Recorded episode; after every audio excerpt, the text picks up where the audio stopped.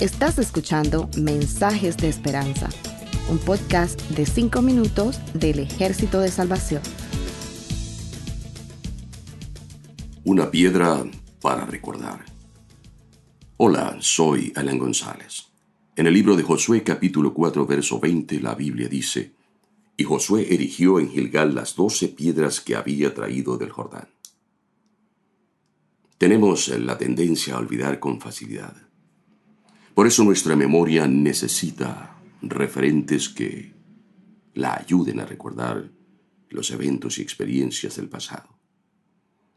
Cuando los israelitas cruzaron el Jordán, Dios le dijo a Josué que tomaran doce piedras del lecho del río. Esas piedras debían utilizarse para levantar al otro lado un monumento recordatorio del milagro que ese día había acontecido. Cada piedra representaba una tribu de Israel, es decir, a toda la nación que Dios llamó para heredar la tierra de bendiciones. El Señor deja establecido claramente el propósito de aquel monumento.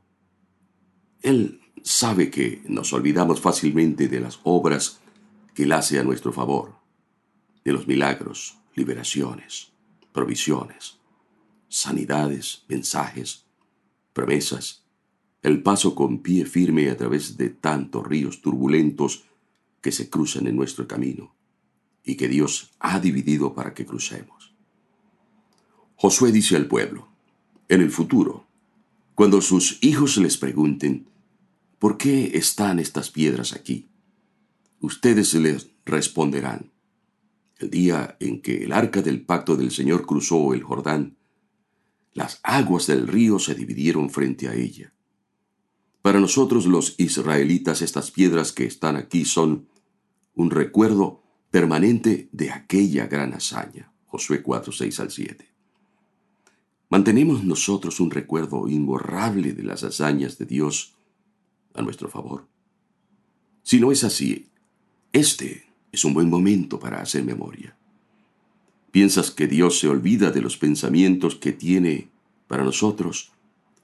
Rotundamente no. Él sabe muy bien los planes que tiene para ti y para mí, que somos sus hijos. Planes de bienestar y no de calamidad, a fin de darnos un futuro y una esperanza. Entonces nosotros le invocaremos y vendremos a suplicarle, y Él nos escuchará. Lo buscaremos y lo encontraremos cuando lo busquemos de todo corazón. Él se dejará encontrar, afirma el Señor, y nos hará volver del cautiverio. Que Dios cumpla sus promesas no es asunto tanto de tiempo como de propósito. Él tiene planes que hacen parte de un propósito específico para cada uno de sus hijos. Cada etapa del plan de Dios para ti tiene su tiempo predeterminado. Para los hijos de Dios no hay azar, casualidad, buena o mala suerte hay voluntad. No olvidemos eso. Isaías 46, 9 al 10 nos advierte, recuerden las cosas que hice en el pasado, pues solo yo soy Dios, no soy Dios solamente en el cielo, soy Dios en la tierra y todos mis planes se cumplirán porque yo hago todo lo que deseo.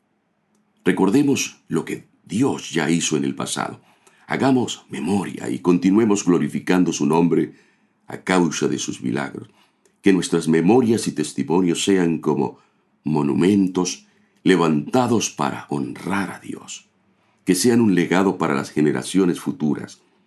Que nuestros descendientes entiendan que los beneficios y las bendiciones que por la gracia de Dios posean son el resultado de milagros que ya el Señor hizo en el pasado y que continúa siendo hoy. La próxima vez que nos encontremos de nuevo delante de un obstáculo, miremos los testimonios y recordemos que con la ayuda de Dios ya los hemos cruzado antes. Gracias por escucharnos. Para conocer más sobre nuestros programas, por favor visita salvationarmysoundcast.org. Dios te bendiga.